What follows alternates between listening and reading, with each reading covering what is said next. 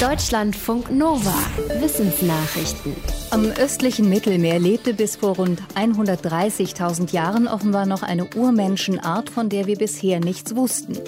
Denn jetzt haben Forschende aus Israel die Knochen so eines bisher unbekannten Urmenschen gefunden. Darüber berichtet das Team im Fachmagazin Science. Die Forschenden nennen den neuen Urmenschen nach dem Fundort, Nesher Ramla Homo.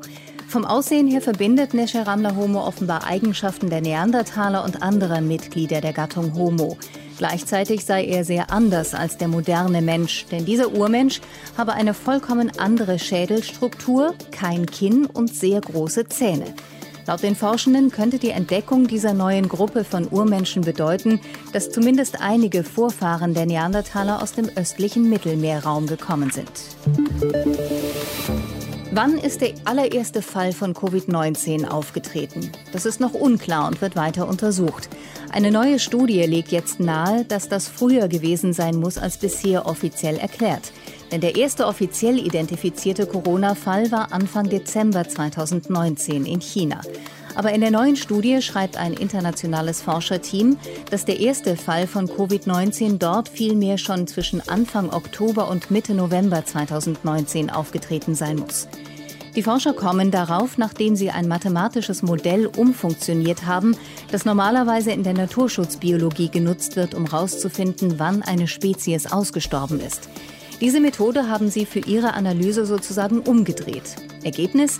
Das wahrscheinlichste Datum, an dem der erste Fall von Covid-19 bei Menschen aufgetreten ist, ist der 17. November 2019.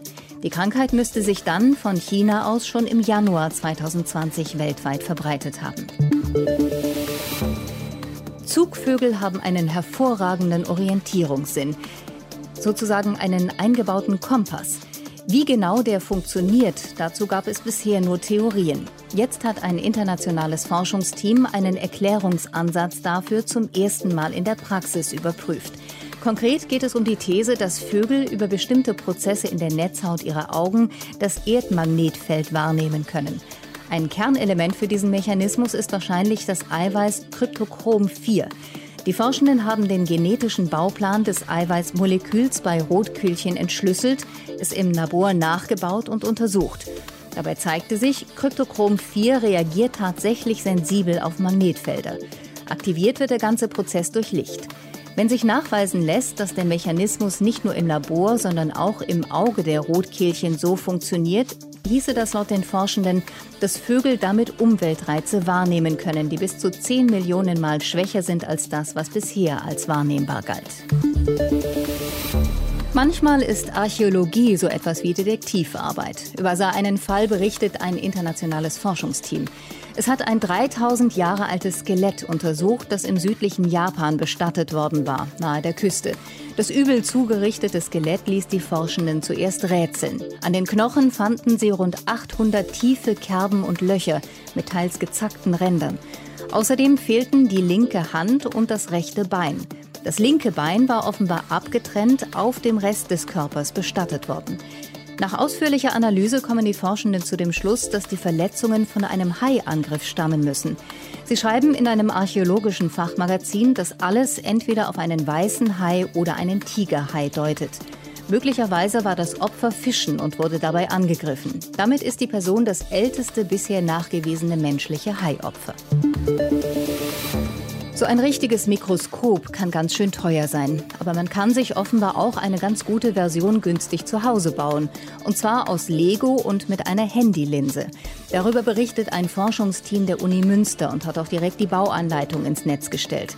Da ist zu erkennen, dass das Mikroskop aus einem turmartigen Bau von Legosteinen besteht. Die Probe kommt dabei auf ein flaches Bauteil und wird von einem Legostein mit integrierter LED durchleuchtet. Entscheidend sind dann das Okular und das Objektiv. Dafür hat das Team unter anderem eine Kameralinse aus einem Smartphone ausgebaut. Ist das Lego-Mikroskop dann fertig aufgebaut, kann es laut den forschenden Proben 224-fach vergrößern und erreicht eine Auflösung von 0,78 Mikrometern.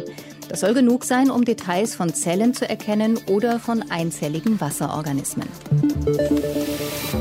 Die Dinosaurier beherrschten vor Millionen Jahren die Erde. Und offenbar haben sie sogar das ganze Jahr über in der Arktis gelebt, obwohl es auch damals nicht so gemütlich dort war. Dafür hat jetzt ein US-kanadisches Forschungsteam Beweise gefunden.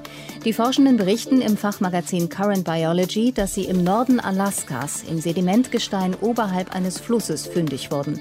Sie hätten Korn für Korn unter dem Mikroskop abgesucht und dabei zahlreiche winzige Zähne und Knochenstücke entdeckt, die von frisch geschlüpften oder noch ungeschlüpften Babydinos stammten. Alle Fossilien stammen dabei aus der Zeit vor rund 70 Millionen Jahren. Diese Funde widerlegen die bisherige Theorie, dass die Dinosaurier damals nur im Sommer in den hohen Norden zogen und im Winter wieder nach Süden, um auch dort ihren Nachwuchs zu bekommen.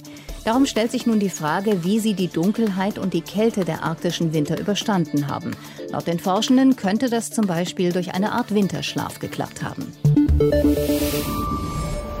Deutschlandfunk Nova